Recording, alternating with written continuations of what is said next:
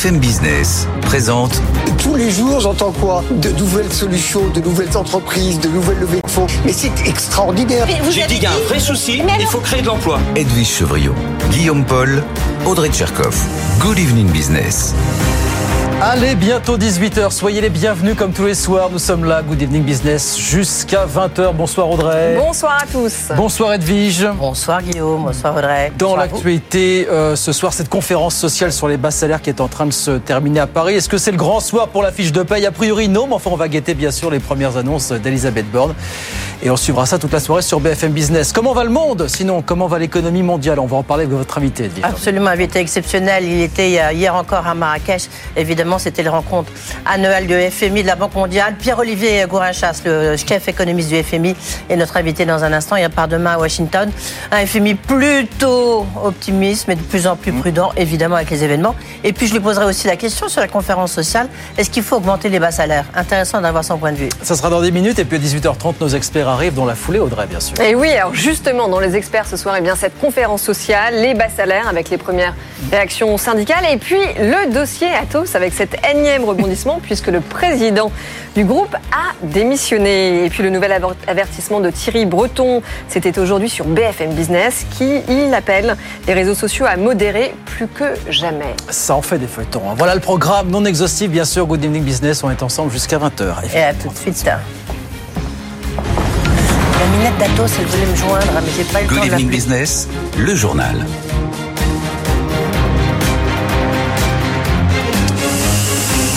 Donc oui, elle est en train de se terminer cette conférence sociale qui avait lieu à Paris sur les, les bas salaires. On attend euh, des déclarations d'Elisabeth Borne d'un- instant à l'autre. Bonsoir Caroline. Morisseau. Est-ce qu'on peut déjà rappeler en attendant quel était l'ordre du jour et les attentes des partenaires sociaux, Caroline Ouais, Une centaine de représentants en fait hein, des salariés du patronat ont planché toute la journée sur euh, quatre grands thèmes.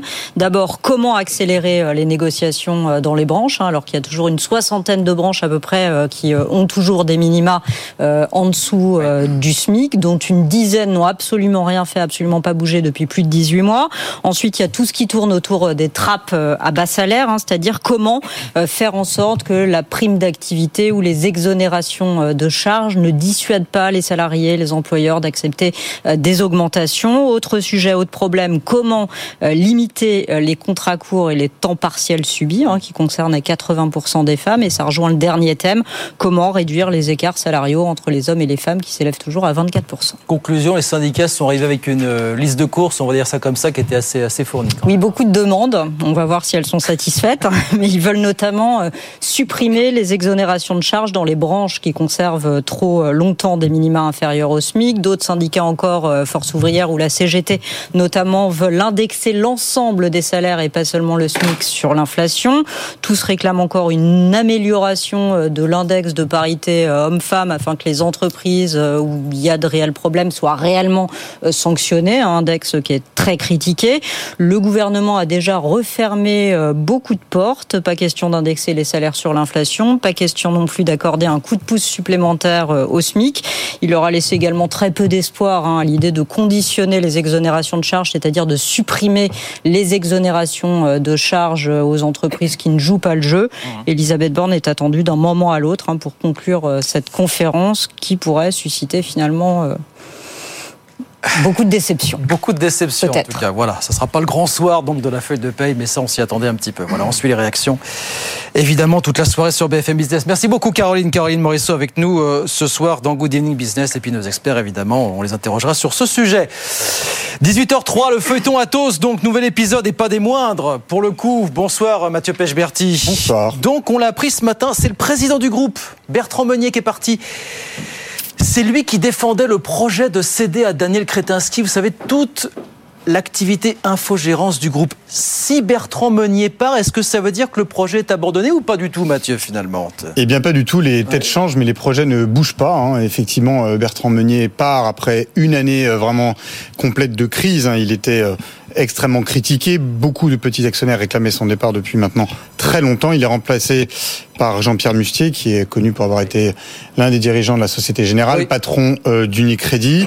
Et effectivement, si les têtes changent, en tout cas les projets et la stratégie ne changent pas. Euh, Jean-Pierre Mustier a d'ores et déjà déclaré euh, officiellement dans un communiqué de presse qu'il ne changerait pas la stratégie, qu'il poursuivrait la vente effectivement de ses activités de, de gestion hein, de parc informatique d'Atos, hein, les activités historiques d'Atos à l'homme d'affaires tchèque Daniel Kretinsky. Alors peut-être que quelques éléments financiers seront modifiés à la marge, en tout cas c'est ce qu'on nous dit chez Atos, mais globalement ça ne change pas. Atos a fait en revanche un énorme effort il ne pouvait pas faire pire de toute façon sur la communication financière, hein, qui était, qui est elle aussi critiquée et qui a été notamment l'objet d'une cible d'une plainte pour information trompeuse de la part d'un actionnaire, hein, le, fonds activiste Siam, auprès du parquet national financier. Donc voilà, beaucoup de documents ont été euh, publiés ce matin sur la communication financière et notamment autour de cette vente à Daniel Kretinsky. Mais cette vente à Daniel Kretinsky ne sera pas changée car Atos en fait n'a pas d'alternative. En contrepartie, il va mettre en bourse euh, son autre division qui est la division dite phare des activités de cybersécurité. Et là encore, l'homme d'affaires tchèque Daniel Kretinsky va investir 200 millions d'euros dans cette société et c'est aussi finalement en faisant la première opération que ça permet à Atos de faire la seconde. Là, on nous parle d'un petit changement de timing. On va décaler légèrement la session. Oui. Mais c'est fait pour quoi Ça, c'est pour essayer de se rabibocher avec les fonds activistes, les fonds minoritaires Oui, c'est fait pour prendre du temps, pour parler à tous ces gens-là, à calmer le jeu et à faire patienter tout le monde. Voilà, on est dans une guerre de tranchées chez Atos depuis deux ans maintenant. Et elle continue. Elle continue. Et, je reviendrai vous en parler. Évidemment, on pense bien, évidemment. Euh, disons, fini. Juste un mot du titre qui a été très très volatile, qui a ouvert en hausse euh, ce matin. Oui, on n'a pas compris grand-chose. Écoutez, oui, oui, il, a, est passé dans le vert et qui, est, passé dans le rouge. Et vous voyez qu'il termine en forte hausse ce soir, quasiment 6%. Oui, je suis incapable d'expliquer ça. Euh, non, au, début de la matinée, tout le monde était, on va dire, les actionnaires étaient satisfaits du départ de Bertrand Meunier, effectivement, et puis tout le monde a réagi de manière un petit peu excessive et tout le monde a été échaudé par effectivement les informations qui, elles, en fait, sur le fond, les investisseurs se sont rendus compte qu'il n'y avait pas de modification, en tout cas, de la stratégie, ce qu'on vient de dire. Après, pourquoi ça rebondit en fin de journée? Peut-être Wall Street, je ne sais pas. Eh bien, écoutez, on suivra en tout cas ce feuilleton, évidemment, sur BFM Business. On en reparlera avec vous tout à l'heure aux alentours de 18h40. Mathieu, à tout à l'heure. Thierry Breton, lui, était l'invité de 90 minutes business ce midi. Il a redit au micro de Frédéric Simotel, l'Europe va continuer à faire pression pour que les réseaux sociaux bannissent autant que possible les contenus les plus controversés en lien avec le conflit entre Israël et le Hamas. Il veut faire appliquer le DSA dans les règles, Thierry Breton. Écoutez l'ensemble des responsables de ces plateformes, qu'il s'agisse d'Elon Musk, qu'il s'agisse de Mark Zuckerberg, euh, de Sundar Pichai de, Alphabet euh, YouTube, euh, également pour TikTok et d'autres, ils m'ont tous évidemment dit qu'ils étaient enclins à prendre les mesures pour faire respecter la loi, parce qu'ils ne peuvent pas euh, s'interdire un accès à, 450 millions de, consommateurs. Donc cette loi, elle n'est pas contestée, mais cette loi doit être appliquée. Alors, pose des questions, euh, on les aide à le faire, c'est un changement majeur hein, de, paradigme, mais elle sera appliquée. Voilà, Thierry Breton ce midi sur BFM Business, pression de l'Europe qui paye, l'air de rien, puisque depuis l'avertissement lancé avant le week-end par Bruxelles, TikTok a annoncé avoir supprimé plus de 500 000 vidéos en lien avec ce conflit et interrompu quelques 8000 live streams. Le groupe affirme aussi qu'il a renforcé dernièrement ses équipes de, modération. 18h07. Euh, alors c'était prévu, vous savez que le tunnel du Mont Blanc est fermé à partir d'aujourd'hui pendant deux mois pour des travaux de maintenance. Ça n'était pas arrivé depuis plus de 20 ans et ça va évidemment sérieusement charger les grands axes entre la France et l'Italie. Jean-Baptiste Huette. Depuis cet été, plus de trains entre Turin et Paris. La ligne ferroviaire est fermée après un éboulement. Une situation qui pénalise gravement le fret ferroviaire. Avec aujourd'hui cette fermeture du tunnel du Mont Blanc, ça se complique un peu plus. Ce sont environ 1700 camions chaque jour qui vont être reroutés vers le tunnel de Fréjus ou à la frontière de Ventimille. De quoi mettre un peu plus la pression sur les axes qui relient les deux pays. Plus largement, c'est tout le tissu économique de Turin, la capitale du Piémont, qui s'inquiète. Le transport routier va s'intensifier de quoi créer de graves congestions, prévient le président de la Chambre de commerce de Turin. Même son de cloche du côté des syndicats de transport routier italiens, où l'on explique que le déplacement du trafic vers des itinéraires alternatifs plus coûteux, plus longs, va avoir un impact sur la compétitivité. Il faudra attendre la réouverture du tunnel du Mont Blanc le 18 décembre prochain pour retrouver une situation moins tendue. De quoi en tout cas apporter de l'eau au moulin des partisans du tunnel ferroviaire Lyon-Turin, projet très décrié, actuellement en cours de construction. Il pourra absorber plus de 700 000 camions par an. Voilà, que de joyeuseté en vue entre la France et l'Italie. Et puis grande question, qui est candidat à l'attribution euh, des droits du foot français euh, sur les années 2024-2029 on va pas tarder à être fixé puisque les candidats ont déposé leurs offres ce matin. Nous sommes donc partis pour un huis clos de deux jours pendant lesquels la Ligue va les examiner, ces offres, essayer de faire grimper les enchères. C'est un scénario digne d'une série Netflix. D'ailleurs, on vous racontera ça tout à l'heure. Dans le journal de 19h, 18h08 en attendant, on va sur les marchés. Votre rendez-vous avec Mailboxes, etc. Emballage, expédition et logistique pour entreprises et particuliers. Nos solutions sur mbefrance.fr. Les marchés, c'est Clémence Tanguy qui est avec nous ce soir du côté de Renext à la Défense. Bonsoir Clémence, petite hausse ce soir à Paris pour, euh, pour débuter la semaine. Bonsoir. Oui, petite hausse. Hein. Le CAC 40 a clôturé à 7022 points en hausse de 0,27%. Mais c'est une hausse tout de même hein, qui redonne un peu d'air au marché après quatre semaines consécutives de baisse. Parmi les plus grosses hausses du CAC 40, on peut citer Worldline avec 2,71%, Unibail 2,18% ou encore ArcelorMittal à 2,05%. On ne va pas revenir sur le fameux feuilleton Atos, mais là aussi une belle hausse côté européen. Du côté des marchés américains, euh, c'est au vert aussi. Hein. Le S&P 500 500 est à 1,08, le Dow Jones 1,04, le Nasdaq 1,06. Parmi les plus fortes hausses du Nasdaq, on peut citer Nike, Intel ou Microsoft. Alors attention quand même parce que l'équilibre reste fragile, hein, notamment du fait de la situation géopolitique euh, au Proche-Orient, l'élargissement possible du conflit. Alors ça se voit très clairement euh, sur certains actifs comme le pétrole par exemple. Hein. Le Brent est quand même remonté euh, à dépasser les 90 dollars aujourd'hui. Il est légèrement redescendu à 89 dollars actuellement. Et puis l'or, valeur s'impose auprès des investisseurs avec un once d'or à 1930 dollars. La volatilité est bien présente, elle aussi, hein, aux alentours de 18% aujourd'hui. Attention donc, et puis on peut parler aussi des nombreuses publications qui auront lieu cette semaine, hein, de très nombreuses euh, publications en Europe comme aux US. Il faudra donc guetter les éventuelles nouvelles alertes sur les profits et faire très attention à vos investissements en bourse cette semaine. Merci beaucoup, merci Clémence. Clémence Tanguy avec nous depuis Euronext euh, pour BFM Business. 18h10, Pierre-Olivier Gourin-Chasse, le chef économiste du FMI, invité d'Edwige Chevrillon dans un instant. À tout de suite. BFM Business présente Edwige Chevrillon, la grande interview.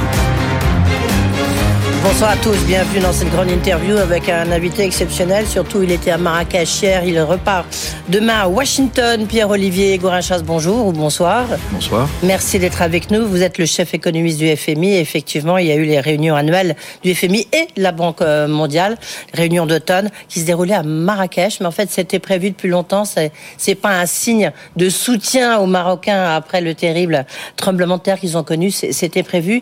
Il n'en demeure pas moins. Je crois que c'est la première fois depuis 2003 euh, que ça se passe dans un pays arabe et puis depuis 50 ans en Afrique.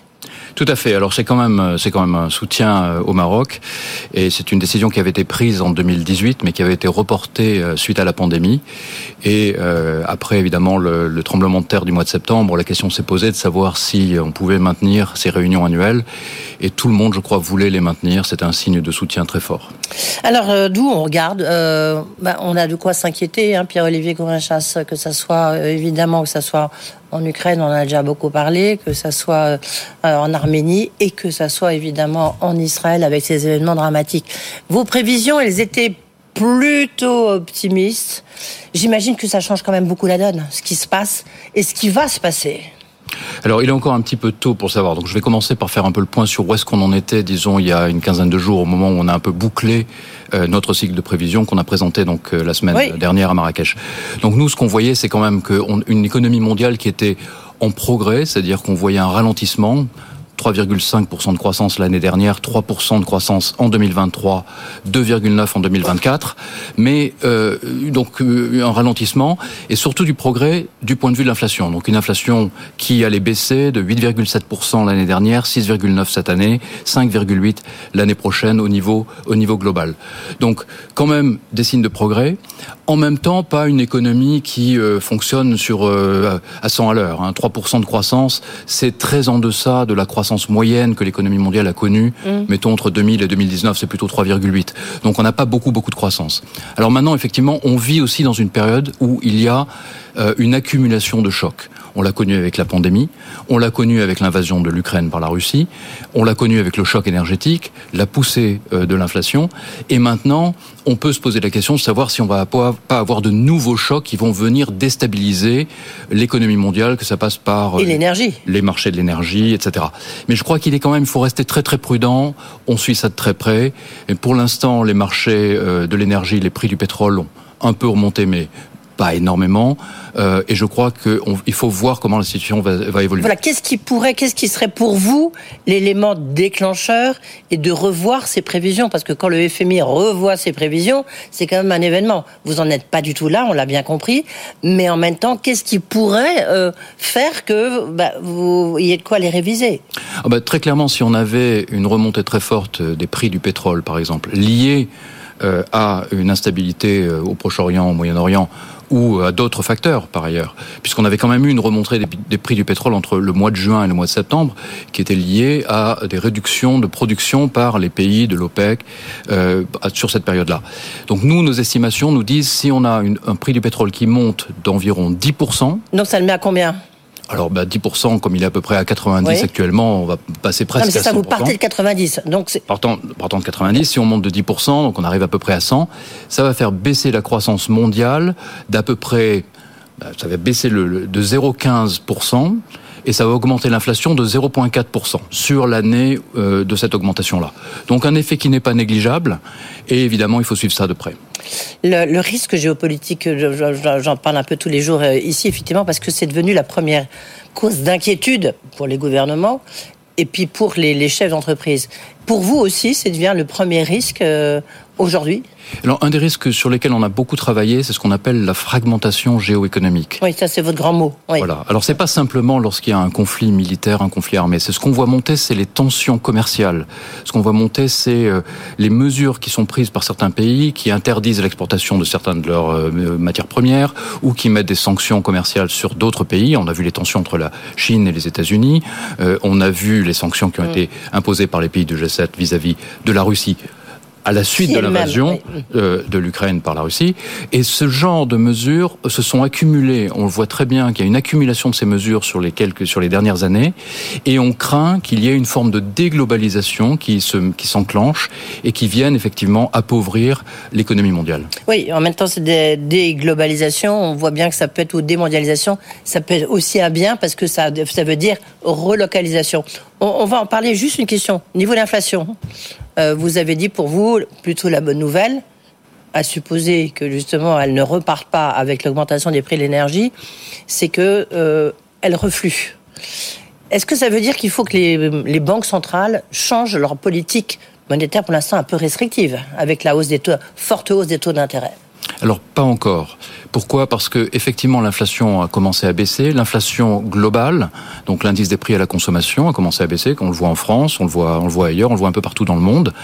L'inflation sous-jacente, donc qui exclut les prix de l'énergie, les prix des produits alimentaires qui sont souvent volatiles et donc elle aussi a commencé à refluer mais elle reste quand même assez persistante. Et ce qu'on voit dans nos projections, c'est que le retour de l'inflation vers les cibles de banque centrale, donc en, en de 2% pour euh, la, BCE, 2% pour euh, la, la, Réserve fédérale américaine, ça ne se fera pas avant 2025. On est quand même plus près de 4 qu'on est près de 2 actuellement. Donc il est quand même un peu tôt pour resserrer pour, pour desserrer la politique monétaire, il faut continuer à maintenir une politique monétaire restrictive. Donc vous appelez à de nouvelles hausses de taux d'intérêt, Pierre-Olivier Corinchas. J'ai bien écouté ce que vous... Bah, non. Si, c'est, bah, si on est logique, si on poursuit votre raisonnement. Non, parce que pour l'instant, les, les, les, banques centrales ont remonté les taux de manière très agressive euh, sur l'année dernière. Et euh, une partie de l'effet de ce durcissement monétaire, il va se faire sentir, dans, il a commencé à se faire sentir, d'ailleurs il est déjà là, on le voit sur les marchés de l'immobilier, on le voit sur le, les octrois de crédit, mais il va continuer à se faire sentir. Donc il y a, le resserrement est déjà dans le pipeline et il va continuer à se faire sentir. Il n'y a pas besoin, à notre avis, de remonter les taux plus haut que là où ils sont, étant donné les dynamiques d'inflation. En dehors, si on n'a pas de mauvaise surprise, disons. Mais par contre, il n'est pas question, de notre point de vue, de baisser les taux directeurs tant qu'on n'est pas plus près des cibles d'inflation. D'accord. Euh, on reviendra sur la Chine euh, un, peu plus tard, mais je voudrais quand même qu'on parle de la France, pardonnez-moi. Mais euh, en même temps, vous êtes français, vous pouvez comprendre ça. Il y a aujourd'hui une conférence sur les bas salaires avec sous l'égide de la, Première ministre La question, on, voit bien que la question, c'est comment faire pour augmenter les plus bas salaires? Il y a la priorité, c'est le pouvoir d'achat. Est-ce que pour vous, c'est vraiment, vous en tant qu'économiste euh, du, FMI, est-ce que pour vous, c'est effectivement euh, une des priorités que doit avoir un gouvernement, et notamment le gouvernement français? Je crois qu'il est très, c'est tout à fait légitime qu'il y ait une discussion autour du pouvoir d'achat. Ce qu'on a vu avec la montée de l'inflation en 2021-2022 et encore en 2023, c'est quand même une érosion considérable de ce pouvoir d'achat. Il y a une inflation cumulée qui est quand même très importante. Et les salaires, au début, n'ont pas suivi. Donc il y a eu une érosion du pouvoir d'achat. Et il est tout à fait légitime que dans ce contexte-là, euh, il y ait des revendications qui cherchent à rattraper un petit peu cette érosion du pouvoir d'achat, un petit peu à la compenser, à augmenter les salaires pour revenir à des niveaux de revenus réels qui soient euh, à peu près similaires à ceux qu'il y avait avant. Alors, dans le contexte européen, il y a un petit, euh, il y a une petite nuance à apporter. C'est quand même une partie de cette inflation, et on a fait beaucoup de travaux là-dessus, et on voit très bien que l'inflation européenne, elle est très liée à la montée des prix de l'énergie. Or, l'énergie en Europe, c'est un bien importé. On en produit très peu. Donc, lorsque les prix de l'énergie augmentent, c'est un chèque que l'Europe envoie au reste du monde, aux producteurs à qui on achète euh, les sources primaires d'énergie. Et donc, l'Europe a été appauvrie par le choc énergétique. Et quelque part, cet appauvrissement, il doit se répercuter sur les acteurs économiques. Et donc, il est difficilement envisageable d'avoir un rattrapage complet en termes de salaire réel, comme il est difficilement envisageable bah, d'avoir un rattrapage été, complet. Il a été pour l'instant, lorsqu'on regarde finalement, les, bah, notamment le SMIC est pour cause parce qu'il est indexé, mais il y, a, quand même eu un certain rattrapage. Des, euh, Est-ce que pour vous c'est dangereux parce que justement ça nourrit l'inflation? Ça peut nourrir l'inflation si il y a des, ce qu'on appelle des boucles prix-salaire qui s'enclenchent, mais notre analyse là-dessus est quand même assez claire et c'est quelque chose qu'on a dit depuis le, le 2022, ça fait un an qu'on étudie ça très près, c'est que nous n'avons pas pour l'instant euh, de signes de déclenchement de boucles prix-salaire qui serait une raison supplémentaire de durcir les taux et d'essayer de, ralentir l'activité économique. Il y a un, un, mécanisme de rattrapage qui n'est pas complet au niveau global. Effectivement, il y a certains types de, de revenus, les, les, le mm. salaire minimum qui sont indexés, les, les pensions sont aussi indexées, mais sur l'ensemble de la distribution des salaires, on n'a pas euh, euh, une, une, indexation complète. Mais est-ce donc, si j'ai bien compris, ça ne doit pas forcément être une priorité. Vous comprenez que la discussion se tienne, se déroule, mais pour vous, euh, dès lors que c'est surtout un choc énergétique, il n'est pas nécessaire d'augmenter les salaires. Non, mais il y a une partie de euh, l'inflation qui s'est répercutée sur les prix assez rapidement et euh, plus lentement sur les salaires. Donc, il est normal qu'il y ait Donc, c'est quoi votre préconisation? La préconisation, c'est que les questions de pouvoir d'achat sont des questions essentielles pour les Français qui Mais il faut, il faut, le faire. il faut, en discuter. Il faut avoir. Mais est-ce qu'il faut la, résoudre cette question de Vous voyez ce que je veux dire Est-ce qu'il faut prendre des, des, décisions un peu comme bah, les de toute façon, aujourd'hui. les décisions sur les sur les bas salaires, à mon avis, de ce que j'en comprends, elles ne sont pas prises directement par le gouvernement. Il y a, il y a, il y a un salaire minimum il y a, qui est légiféré, mais sur les salaires minimums, après c'est des accords entre les, entreprises qui les accords entre les acteurs, les branches. Oui, non, mais vous, votre préconisation en tant que FMI Notre préconisation, c'est que s'il y a un rattrapage, ce n'est pas nécessairement une source d'inquiétude. Ce rattrapage-là est légitime, il est normal, tant qu'il est raisonnable, et donc on n'est pas particulièrement impliqué. Et sur les dynamiques de salaire qu'on a vues en France ou ailleurs dans d'autres pays européens, on n'a pas vu de dynamique qui serait euh, explosive sur ce sujet-là. Ce qui est quand même très frappant, c'est quand même, euh, ça se voit pas trop, je trouve, à travers euh, vos prévisions et les propos que vous avez tenus la semaine dernière, c'est le décrochage européen quand même. Parce que cette question, l'appauvrissement du pouvoir d'achat, lorsqu'on voit qu'en France, le salaire médian est 2000 euros, lorsqu'on vit notamment en Ile-de-France, on se dit qu'on ne sait pas comment les gens peuvent, peuvent faire. Mais c'est vrai aussi en Allemagne, qui sont quand même les deux moteurs économiques de l'Union européenne. Là, euh, est-ce que ce décrochage ne vous, saute pas aux yeux? Bah, Il nous saute aux yeux depuis un certain temps. Et puis alors là, on le voit très bien. Dans, dans effectivement, c'est un des thèmes de notre dernier rapport. C'est les divergences qu'il y a entre différentes régions du monde, à la fois au sein des pays riches, au sein des pays émergents et entre les deux groupes. Et ce qu'on voit très bien, par exemple, c'est que l'économie américaine se porte plutôt bien. En fait, nous avons révisé à la hausse nos prévisions de croissance et que par contre les euh, l'économie euh, européenne euh, a subi un choc qui est plus important, hein, puisqu'on en a parlé, ce choc énergétique. Nos prévisions de croissance sont quand même à 0,7% pour l'année 2023. L'Allemagne est en récession, à moins 0,5%. Et donc, on va avoir une difficulté euh, en Europe qui est un peu plus importante et euh, un retour à la croissance qui va être un peu plus compliqué. Ensuite, quand on regarde à moyen terme, c'est aussi quelque chose qui nous inquiète, c'est que ce qu'on voit, c'est que le rattrapage du choc du Covid, euh, ce qu'on appelle les cicatrices du Covid, lorsqu'on regarde si les économies ont réussi à revenir à leur niveau pré-Covid ou à la tendance qu'on pouvait prévoir, qu'on pouvait anticiper pour l'économie, en 2019, c'est-à-dire en imaginant que le Covid n'ait pas eu lieu. Les États-Unis sont déjà au-delà. Euh, les pays de la zone euro n'ont pas encore rattrapé la tendance hmm. qui, dans laquelle ils s'inscrivaient en 2019 et avant. Et les pays émergents et les pays pauvres sont encore plus bas. Donc il y a vraiment une grande disparité euh, sur les trajectoires de moyen terme. Oui, vous, pensez que l'Europe est un peu victime de cette, euh, de cette guerre entre les États-Unis qui se portent quand même plutôt bien la Chine, même si justement vous avez des prévisions de croissance, vous les avez vues revues plutôt euh, à la baisse, est-ce que l'Europe peut se retrouver un peu coincée ou disparaître dans une trappe, puisqu'on parlait de trappe, une trappe économique, trappe mondiale, dans cette fragmentation économique que vous, avez décrit Alors il y a effectivement un ralentissement de la Chine qui est lié à ce stade essentiellement aux problèmes qu'ils ont sur le marché immobilier. Ils ont une crise immobilière qui est assez importante et qui est loin d'être résolue. Donc on a évidemment la, la croissance de la Chine est à 5% cette année, c'est un chiffre élevé, mais ce qui est beaucoup plus bas que les chiffres de croissance auxquels on aurait pu s'attendre pour ce pays-là. Et on anticipe une croissance euh, plus faible encore euh, l'année prochaine, aux alentours de 4,2%. Donc une révision à la baisse à la fois en 2023 et en 2024. Euh, L'Europe, l'Europe est un petit peu. Alors je pense qu'elle fait face à ce choc énergétique et elle a besoin de faire un pivot sur ses, ses sources d'approvisionnement et sur le coût de l'énergie. Donc on voit très bien qu'il y a des décisions qui sont prises par les entreprises en termes d'investissement, en termes de localisation, qui sont guidés par le coût de l'énergie. Or, le coût de l'énergie beaucoup plus faible aux États-Unis, et donc c'est un souci pour, euh, pour l'Europe. Oui, donc on, de nouveau, là, on alimente euh, votre pierre, la pierre qui tourne, la roue qui tourne vers un décrochage européen. Est-ce que la crise de la dette, est-ce que le, niveau de dette de la France, son niveau euh, de, de, dérapage budgétaire. Est-ce que ça vous inquiète, Pierre-Olivier Gorinchas Est-ce que vous dites qu'il faut vraiment que l'Europe retrouve sa discipline budgétaire maintenant? Et surtout la France? Alors il est très important effectivement de retrouver une discipline budgétaire. Il faut, il faut toujours garder à l'œil que les, les, les, marges budgétaires sont très importantes pour pouvoir faire face aux chocs. Et dans ce monde que nous avons décrit, qui est un monde de chocs, de chocs qui s'empilent les uns sur les autres, qui sont plus persistants, qui sont imprévisibles, il faut, il faut avoir un petit peu une attitude de précaution, il faut avoir un petit peu des marges de manœuvre. Or, euh, à la suite de la pandémie, de la crise énergétique, ces marges de manœuvre, elles ont été érodées. Donc il faut les reconstruire. Il faut, il faut remettre les finances publiques sur un sentier qui est quand même un sentier un peu plus vertueux.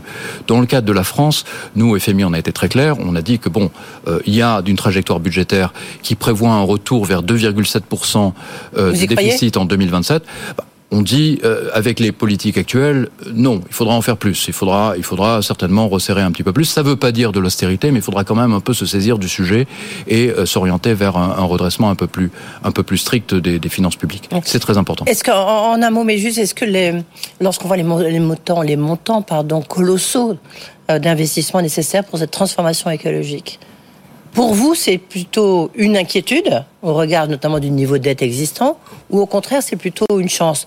Évidemment, c'est une nécessité. Alors, vous commencez par, euh, vous terminez sur le bon point. C'est une nécessité, donc on ne peut mm. pas se poser la question de savoir s'il faut le faire ou pas. Il faut le faire. Après, effectivement, euh, ce sont des montants très importants. Ce sont des montants. Vous l'avez chiffré au niveau du FMI alors, on a des chiffres, mais euh, bon, je ne vais pas vous les donner là. Mais on a effectivement, ce sont des montants très importants. Comment faire Donc il y a une équation budgétaire qui est compliquée parce que on voit bien qu'on a des, des, marges qui sont réduites, la croissance est plus faible, les taux d'intérêt sont plus élevés, et puis on a ces, ces dépenses mm. supplémentaires.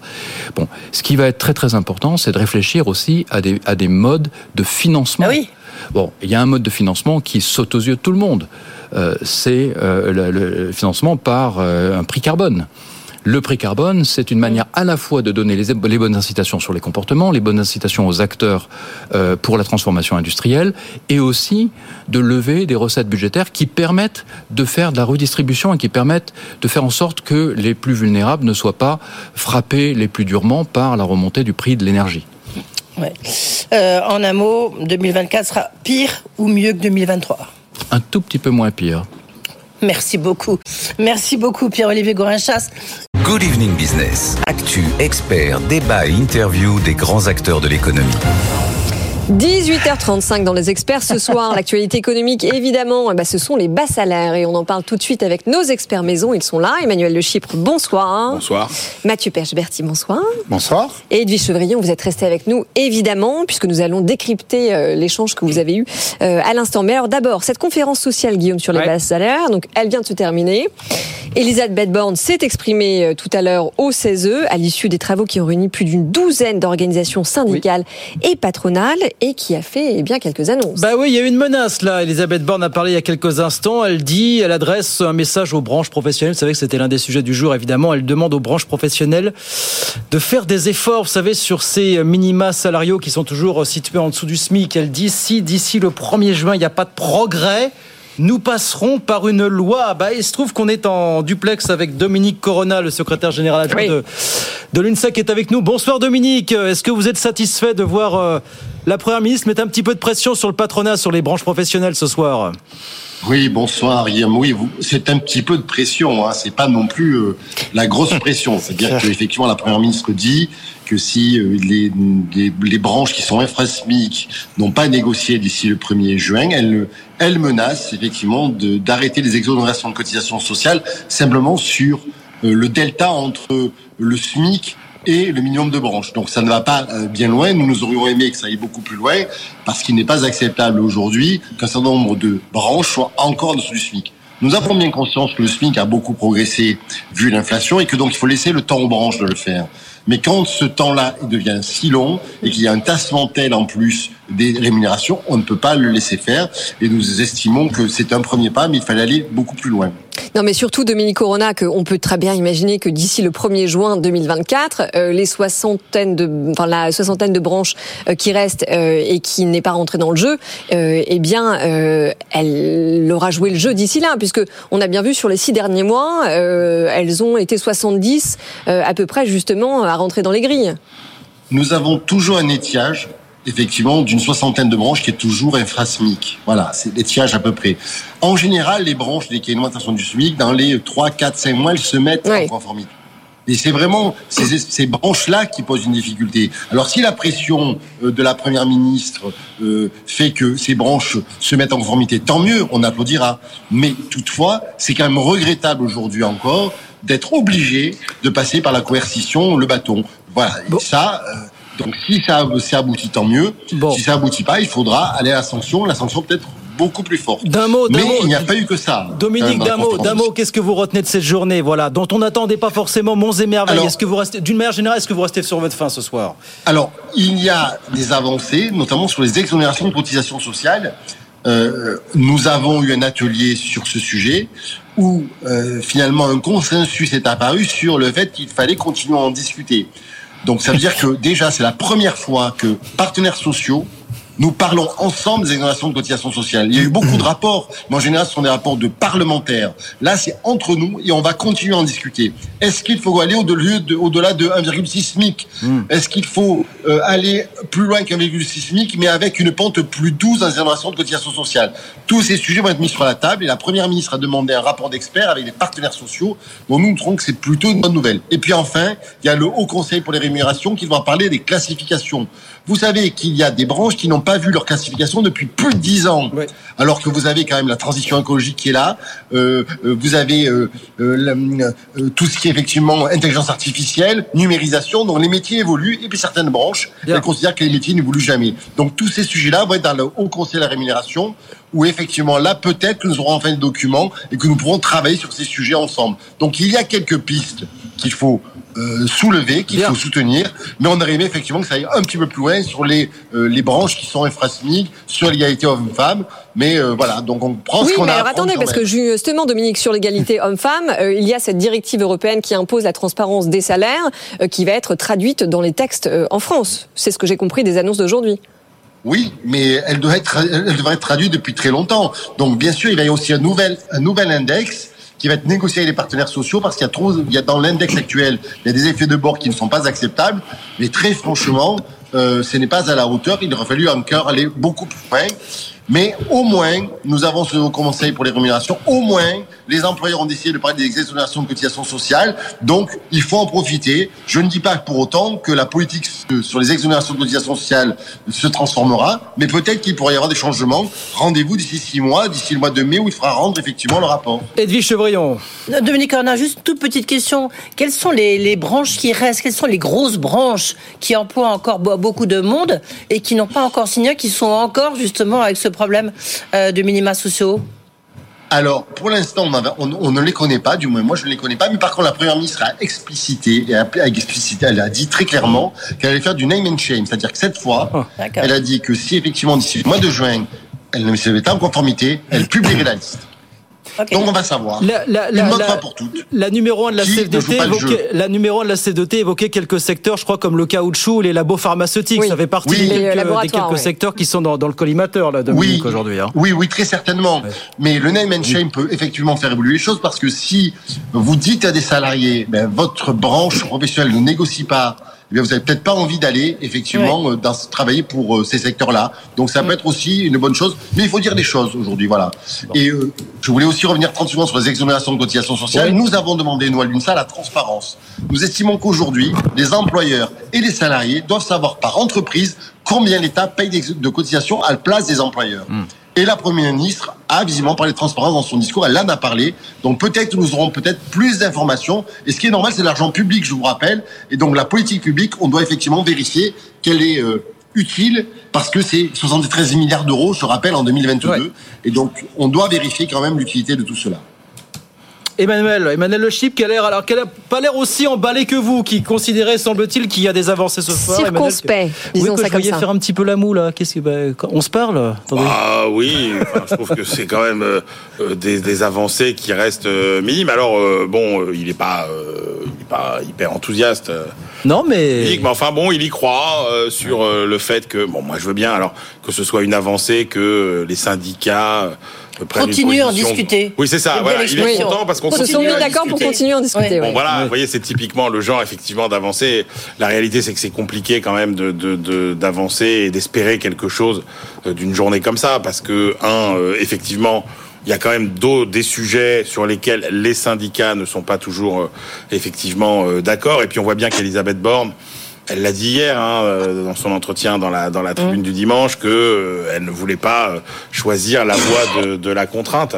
Donc euh, euh, voilà, donc on va créer un haut conseil des rémunérations. Alors je pense que ce qu'on fait en France quand on n'a pas d'idée, c'est qu'on crée un haut conseil. On en a combien là Surtout quand on n'a pas de courage. Je vous rappelle qu'il y en a quand même. Dominique est pas d'accord. Dominique est pas d'accord. Dominique aujourd'hui des hauts conseils. Oui, mais Dominique, on peut pas dire qu'ils servent. Il y a des hauts conseils qui existent en France qui font très bien leur travail. Celui du haut conseil pour les finances publiques. Le haut conseil pour le financement de la protection sociale, qui fait qui font d'excellents rapports. Moi, ce que je retiens, c'est pour ça que je ne suis pas enthousiaste. Je dis qu'il y a des signaux, c'est que par exemple dans l'atelier où j'ai assisté, où j'ai participé aujourd'hui sur les exonérations de cotisations sociales, j'ai quand même entendu la représentante du MEDEF dire qu'elle était prête effectivement à analyser les exonérations de cotisations sociales pour savoir jusqu'où on pouvait aller et la pente entre Oui, oui, de Dominique, Dominique, les termes du débat, ils sont posés depuis longtemps. On sait très bien que les cotisations sociales concentrées sur euh, les bas salaires, c'est une machine à créer de l'emploi. Et effectivement, quand il y avait beaucoup de chômage, notamment chez les jeunes et les peu qualifiés, on sait que c'était un outil euh, excellent pour effectivement euh, faire rentrer des gens sur le marché du travail. On sait maintenant que cette problématique-là, elle est un peu derrière nous, et on sait aussi que euh, maintenant, dans les postes un peu plus qualifiés, on a un désavantage comparatif vis-à-vis de plein de pays, et notamment l'Allemagne, où dès l'instant où vous voulez embaucher des gens un peu plus qualifiés, des ingénieurs, etc., eh ben oui, euh, les Français coûtent beaucoup plus cher à leurs entreprises. Et, et, on, on, en est, finalement, on n'a pas. Alors, alors c'est bien que vous en ayez discuté, mais je veux dire, on est toujours un peu dans ce, dans ce débat-là. Quoi. Mais c'est pas non mais attendez, je, je rajoute aussi à ça, Dominique, je rajoute aussi à ce que vient de dire Emmanuel, que pour répondre au sentiment de, de, déclassement social qui est vécu par une grande partie de la population française aujourd'hui, il faut rebâtir un système fiscal qui soit sain et qui permette de gagner plus quand on travaille plus, ce qui n'est pas le cas aujourd'hui en France, ce qui n'est plus le cas aujourd'hui en France. C'est pour ça qu'aujourd'hui nous avons aussi parlé de l'accès au droit et de la prime On voit qu'il y a des trappes à bas salaire. On voit effectivement que la prime d'activité, des fois, ne joue pas pleinement son rôle et qu'il y a donc des améliorations à apporter. Toutefois, je voudrais dire quand même, euh, sur les, les salaires au-dessus de 1,6 SMIC, tous les rapports démontrent quand même que les exonérations de cotisations sociales, sur entre 2,5 et 3,5 notamment, entre 2,5 et 3,5 SMIC, tous les rapports démontrent que ça n'a aucune utilité sur la productivité ni sur l'emploi. Donc je mets un petit bémol par rapport à ce que M. Le Chypre disait, parce que euh, quand on a besoin de ces salariés-là, on les embauche. Parce qu'on en a besoin pour la productivité des ingénieurs, etc., etc. C'est pas sur la concurrence sur les plus bas salaires en général. Mais le fait que le MEDEF n'ait pas fermé la porte à ces discussions est plutôt un signe que nous trouvons encourageant. C'est-à-dire que oui, il y a une volonté. Alors je ne dis pas qu'on va y arriver. Hein. Je ne dis pas que le gouvernement va nous, va, va nous suivre, mais au moins on aura des chiffres, au moins on, aura- on va faire des simulations. On a Par entendu exemple, votre optimisme. on ressent un peu plus Par exemple, Oui. dernier, dernier exemple. Très vite, très vite, 10 je- secondes, Dominique, ouais. 10 secondes. Euh, on a une discussion avec l'UDP sur euh, les exonérations de cotisations sociales. Est-ce que un boulanger doit avoir les mêmes exonérations de cotisations sociales qu'un grand hypermarché, dans ce qui, par par exemple, pour ce qui est la boulangerie? Pas sûr. Pas sûr. Est-ce que toutes les entreprises ont vidé de la même façon? Pas sûr. Et est-ce qu'on a le droit de poser ces débats-là? Oui. Oui, absolument. Mais Oui. vous savez combien c'est difficile de faire du sur-mesure. En tout cas, on vous a entendu. Merci. On l'a fait pour les Dominique chômeurs, hein, on l'a fait, on a, quand il y a eu des chômeurs qui ont soi-disant fraudé, on a, on a ratiboisé tout le Ah monde. ouais, vous voyez. ouais. Donc, quand c'est possible pour les entreprises, c'est possible pour les assurés sociaux, c'est possible pour les entreprises quand Ah, même. mais il semblerait effectivement qu'on ait posé des, des questions effectivement aujourd'hui qu'on ne posait pas. Donc effectivement, bah, comme quoi ça, c'est toujours bénéfique de se parler. Merci beaucoup en tout cas Dominique d'avoir été Merci avec nous ce beaucoup, soir. Dominique. Corona, secrétaire général adjoint de l'UNSA. Merci, à très vite avec plaisir sur le plateau, évidemment sur euh, sur BFM Business. Il nous reste 10 minutes avec deux beaux sujets à 18h47. Monsieur Pechberti, encore un énième rebondissement aujourd'hui donc chez Atos, puisque cette fois c'est le président. Faut qu'on les compte. Oui, il faut qu'on les compte, absolument. oui, sérieusement. Bertrand Meunier. Bertrand Troisième Meunier. président euh, en trois ans. en qui s'en va.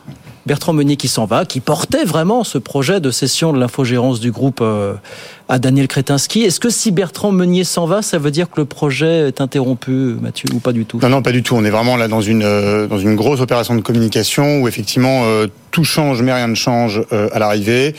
Euh, Il ça fait, quand même. Ça fait quand même. Alors sur le sur la forme, ce qui s'est passé, c'est que les actionnaires critiquent en fait depuis un an, un an et demi. Euh, et Le projet de scission?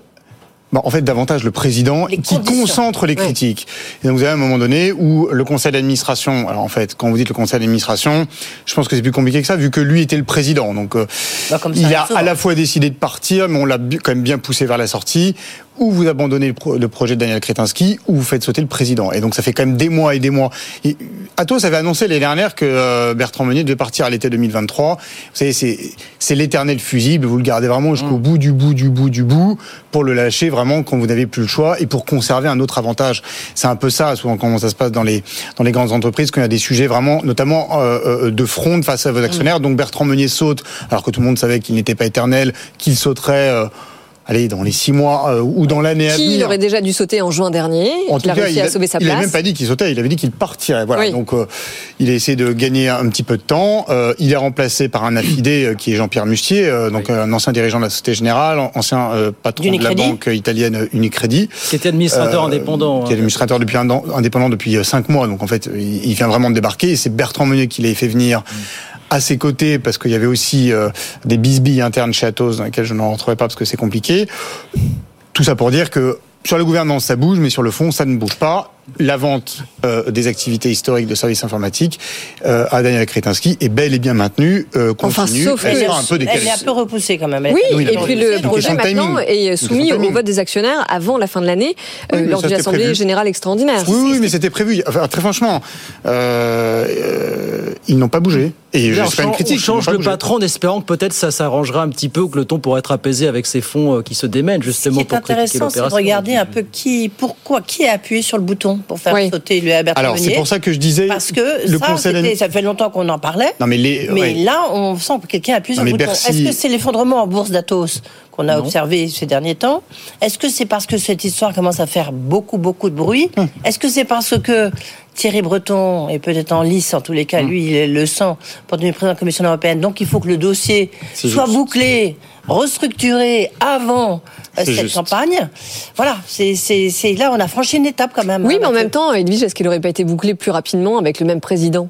Non, visiblement c'était un obstacle, mais on en voit Non, bien, non, on a là, reçu ici les, là, là, les personnes de SIAM et la aussi d'autres fronde, fonds. euh, Sont un ton assez radical sur le sujet. quand La fronde montait quand même là, depuis, euh, depuis un mois, un mois et demi. Il y a eu deux plaintes. Le dossier, le dossier Oui. est en train de. Il y a de- eu deux plaintes au pénal qui ont été déposées par des, euh, par des actionnaires. Donc, euh, avec le moment où ça monte, ça monte, il faut quand même bien calmer un Oui, peu le jeu. Et là, une plainte pour jeu, corruption active et passive et une autre pour information fausse euh, et trompeuse. Donc, Voilà, auprès du parquet national financier.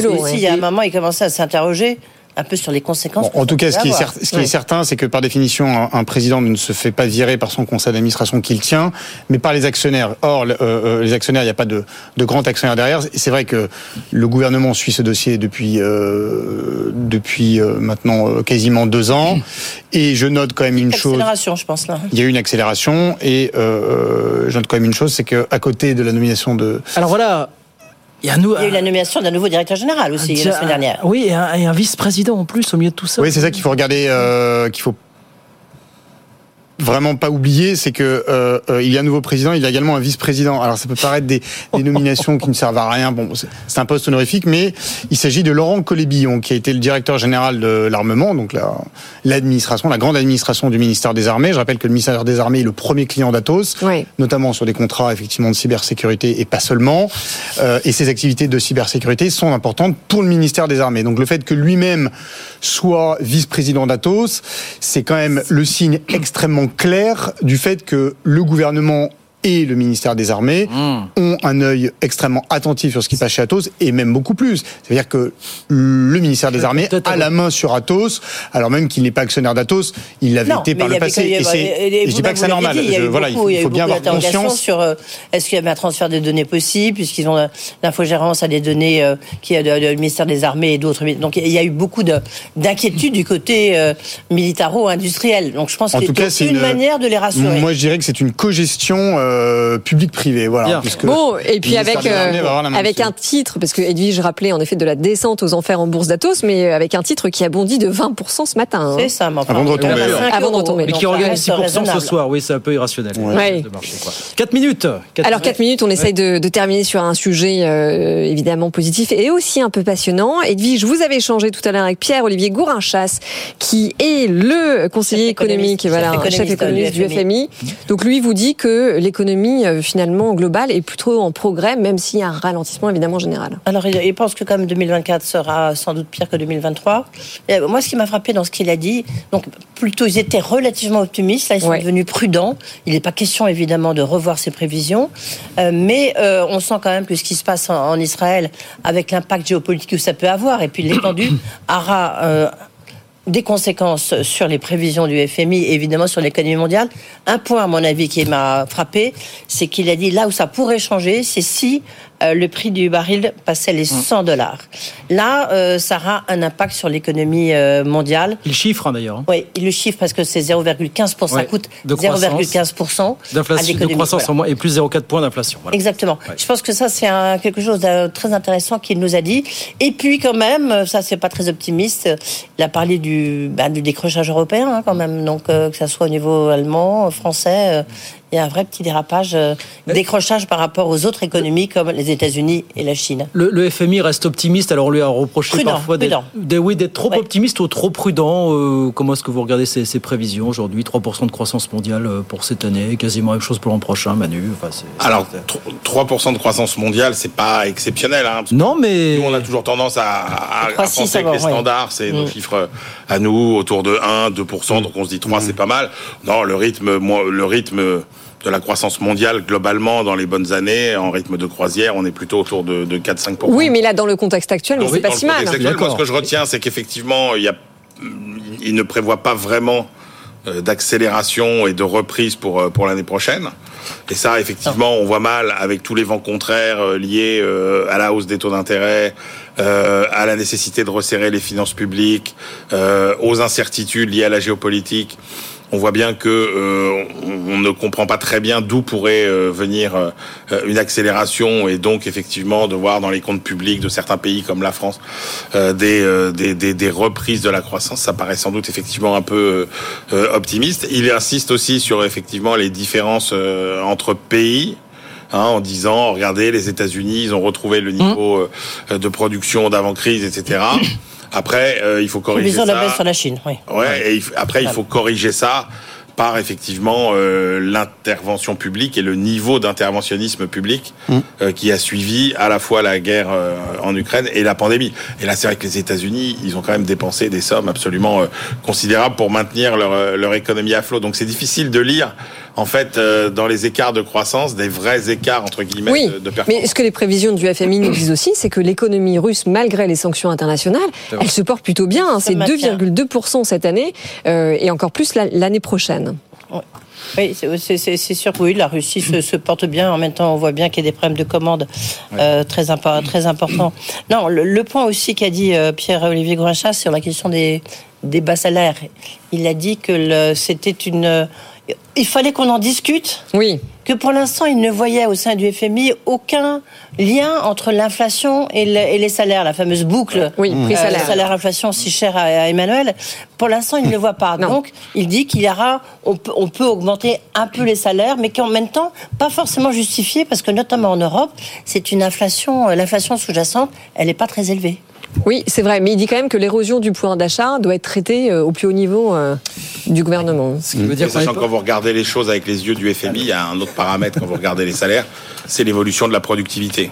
Ah oui, ah oui, Sachant oui, qu'à terme- absolument. Sachant qu'à terme, les salaires ne peuvent pas progresser plus vite que la, que la productivité, Et là, euh, sous peine d'entamer bah, sachant qu'on a une productivité qui- qui s'effondre. France est un des rares pays Où ça décline les décline. salaires, euh, effectivement, progressent plus vite que la productivité. Enfin, on croit comprendre Qui baisse depuis près de- 2019. on est, on est croit comprendre qu'on n'est pas prêt de voir la Troïka, FMI et compagnie débarquer à Paris. Donc, c'est déjà la bonne nouvelle pour l'instant. Ah, on Non, verra ce que nous diront ne les jamais dire agences de jamais. notation. Oui, c'est ça. On verra ce que nous diront les agences de notation Ça pour la discussion budgétaire, effectivement. Merci beaucoup à tous et à tous d'être venus ce soir. Emmanuel Le Chypre, Mathieu Pechberti, Edwige, à demain, bien sûr, 19h10. Et demain, on sera à mot sera- parler oui, d'hydrogène, bien Oui. sûr, oui. transformation écologique. Est-ce que on peut décarboner les avions? Va ce sujet. Nous serons en délocalisation, on vous racontera ça bien sûr. Grande soirée demain sur BFM Business. 18h57, on revient dans un instant, nous, en attendant. Oui, alors beaucoup de sujets restent avec nous. Nous allons notamment parler euh, de, ce, de cette demande de la part de Thierry Breton pour plus de modération des plateformes. Oui, Thierry Breton qui était à l'antenne de BFM Business euh, ce midi. Et puis les bas salaires, bien sûr. C'est pas le grand soir de la feuille de paye, visiblement. Et puis euh, bah, ce dossier Atos qui continue de nous suivre en haleine.